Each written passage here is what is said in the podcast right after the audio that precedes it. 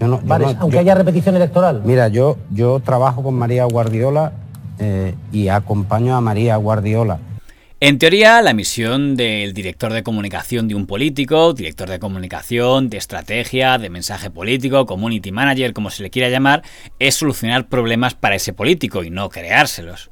Además, si ese director de comunicación quiere ejercer algún tipo de función de Rasputín entre bambalinas, debe permanecer entre bambalinas, porque si tiene una sobreexposición, pierde el poder de eh, jefe en la sombra o director de estratega en la sombra. Por eso era llamativo que el director de campaña, doña María Guardiola, a la vez que ejercía sus funciones como DIRCOM, ejercía como tertuliano en la Sexta, sin que la Sexta además le presentara como director de campaña de doña María Guardiola.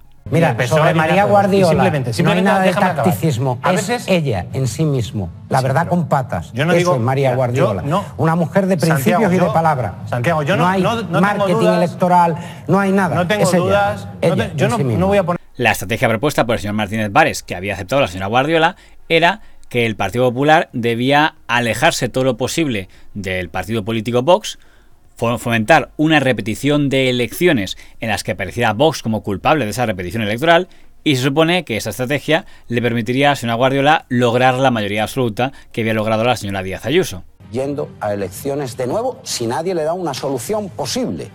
Va a ir a elecciones de nuevo y ¿sabes lo que va a pasar? Que se va a ir a la mayoría absoluta. Sí, sí señor. Eso es lo que va a ocurrir. Eso sí, era un poco extraño ver al señor Martínez Vares queriendo convertir a la señora Guardiola en una especie de Díaz Ayuso extremeña, cuando el señor Martínez Vares había sido uno de los tertulianos que más había atacado a la señora Díaz Ayuso cuando la guerra entre el señor Casado y la señora Díaz Ayuso, en la que Martínez Vares estaba con Casado. Yo creo que el relato hoy del presidente del Partido Popular ha sido un relato lógico.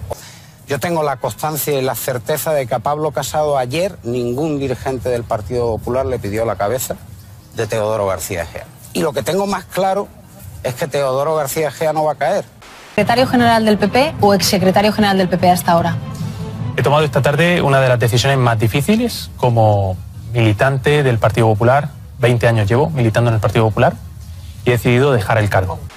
Sobre otro de los asuntos que habéis hablado, el Congreso Extraordinario del Partido Popular, yo sinceramente no lo veo. El Partido Popular apela en primer lugar al diálogo.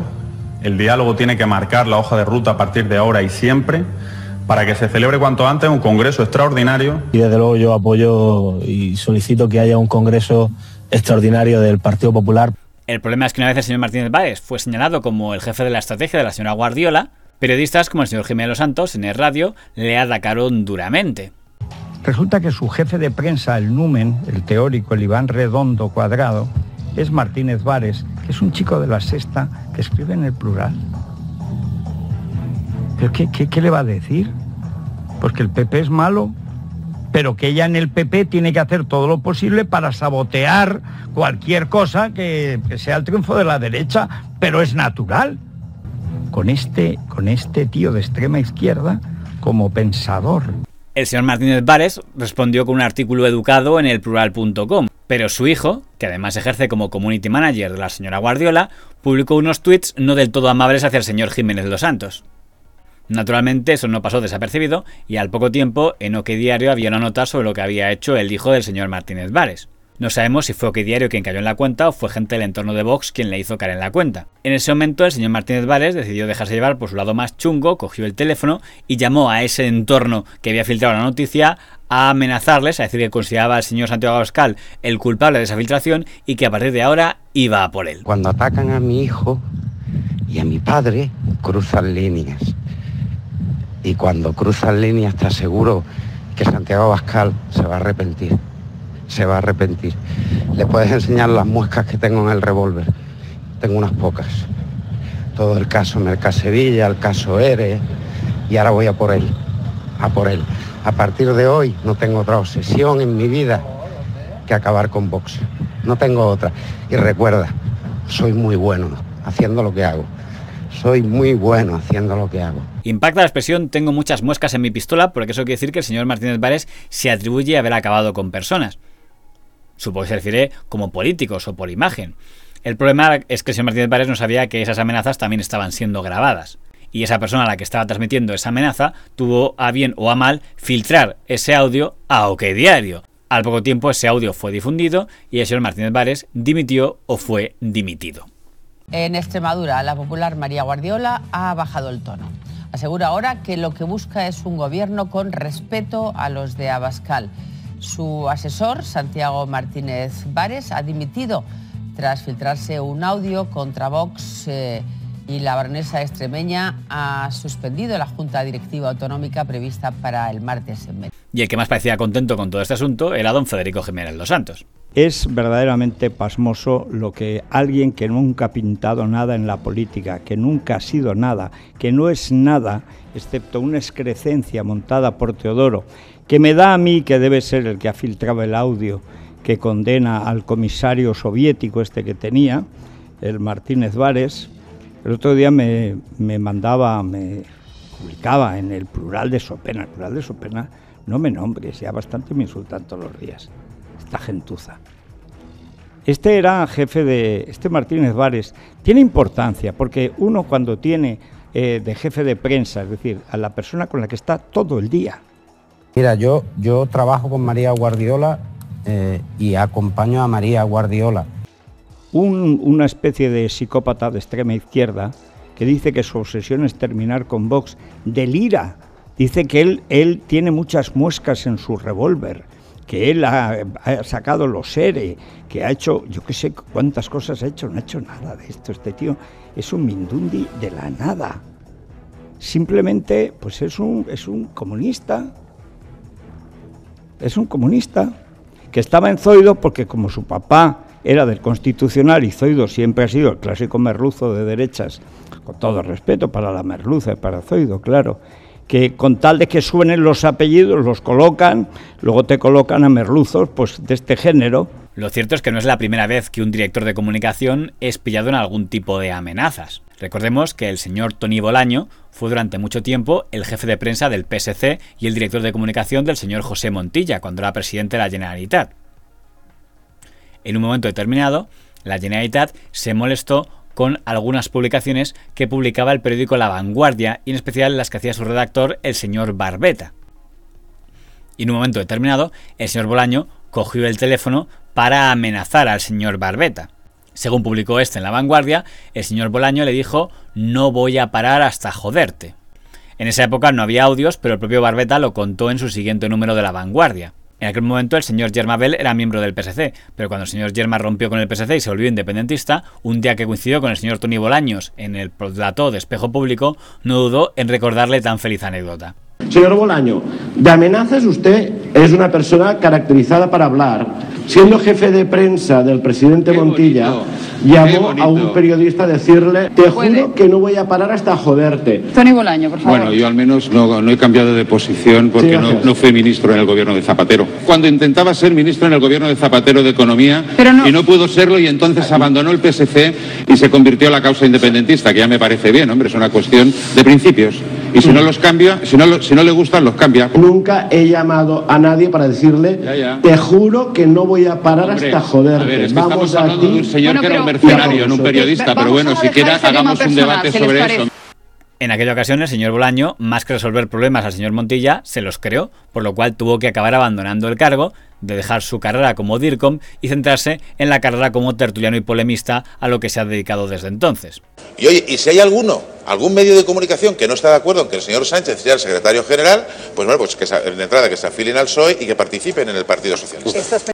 Otro que pasó algo muy parecido fue don Miguel Ángel Rodríguez que fue durante muchos años el DIRCOM principal de don José María Aznar López, y cuando el señor Aznar llega al poder en 1996, es ascendido a secretario de Estado de Comunicación. Una etapa en la que el gobierno estaba muy interesado en crear una plataforma alternativa a la del Grupo Prisa, la de Zoge Cable, la de Canal Plus, que iba a llamarse Vía Digital. Y, según el relato del gobierno, el magnate don Antonio Asensio, que tenía los derechos del Real Madrid y del Fútbol Club Barcelona, traicionó a Vía Digital para irse con Canal Plus. Fue en ese momento cuando don Miguel Ángel Rodríguez, aparte de pelearse con el señor Asensio por teléfono, llamó a varios periodistas del señor Asensio a decirles que su jefe era un gángster, iba a ir a por él y si podía iba a meterlo en la cárcel. Hubo una llamada el, el mismo día 24 de diciembre, en la cual me dijo que me atendiera a las consecuencias y posteriormente pues recibió sendas llamadas José Neto y Jesús Hermida diciendo que efectivamente por haber llegado al acuerdo que ellos llegado pues que iba a ser Luis Mateo del PP y que iba a acabar en la prisión. Lo curioso es que esa amenaza se produce en diciembre de 1996 y no se hace público hasta mayo de 1997 cuando señor Asensio va al Congreso, en teoría, para hablar de la ley del fútbol y acaba hablando de este asunto. Bueno, pero usted le dijo al señor Oneto que el señor Asensio podría ir a la cárcel como no rompiera su contrato con Polanco. Dígame que no. Pues mire, eh, en una conversación con el ¿Usted conoce al señor Oneto? Hace muchísimos años, señor Rodríguez. ¿Usted sabe cómo eh, se habla con el señor Oneto? ¿De compañero a compañero? Digo, ¿usted sabe que el, el rito, el, el, el protocolo no existe? A la pregunta que le he formulado solo espero que me diga no, señor Rodríguez. Usted le dijo al señor Oneto que el señor Asensio iba a ir a la cárcel si no rompía su contrato con Polanco. Dígame solo que no. Pero, ¿y por qué me hace desvelar conversaciones privadas? Es que no quiero llegar a ese punto, aquí. Probablemente lo que más hizo daño a don Miguel Ángel Rodríguez fue el programa satírico del Grupo Prisa, Las Noticias del Guiñol, de Canal Plus, donde a partir de ese momento siempre lo caricaturizaron como alguien que se dedicaba a amenazar por teléfono a otras personas. Amenaza Rodríguez, dígame. Confía en Rodríguez. Verá cómo sus problemas desaparecen. No se preocupe. Nosotros tenemos más guardaespaldas que él. Y dile al hijo puta de tu jefe que va a acabar en la cárcel. ¿Me oyes? ¡No te escaparás tan fácilmente! ¿Dónde está Rodríguez? Sí, sí, que te quede bien claro y díselo a tu jefe. ¡Vais a acabar en la cárcel! Un año después de aquel incidente, don Miguel Ángel Rodríguez fue destituido como secretario de Estado de Comunicación del gobierno. Dejaría la política y se centraría en la función de tertuliano. Más de 10 años después, dejaría la función de tertuliano para volver a ser director de comunicación, en este caso de la mencionada doña Isabel Díaz Ayuso. A partir de hoy no tengo otra obsesión en mi vida que acabar con Vox. Me queda la duda si ante lo que le ha pasado al señor Martínez Vares, el señor Miguel Ángel Rodríguez o el señor Tony Bolaño habrán sentido algún tipo de flashback. Porque parece que para algunos directores de comunicación parte de su trabajo es coger el teléfono y amenazar a los rivales. Lo que no ha envejecido muy bien es el titular ese del diario El Mundo donde decían que el señor Martínez Vares iba a ser el Iván Redondo de la Ayuso extremeña. Y digo que no ha envejecido muy bien porque el señor Iván Redondo es verdad que fue destituido, pero después de haber llevado primero al señor Pedro Sánchez a ganar las primarias por el control del PSOE y luego a don Pedro Sánchez a ganar la presidencia del gobierno. Igual que el señor Miguel Ángel Rodríguez puede presumir de haber llevado al señor Aznar a la Moncloa y a la señora Díaz Ayuso a la Puerta del Sol. Mientras que el señor Martínez Vares deja de ser el director de estrategia de la señora Guardiola cuando ésta aún no ha llegado a ser presidenta de Extremadura, si es que llega a serlo porque salvo que resucite, su función será tan fundamental como la que tuvo don Pablo Montesinos como director de estrategia de don Pablo Casado. Y yo entré en la política porque creo que Pablo Casado va a ser el mejor presidente del gobierno de España.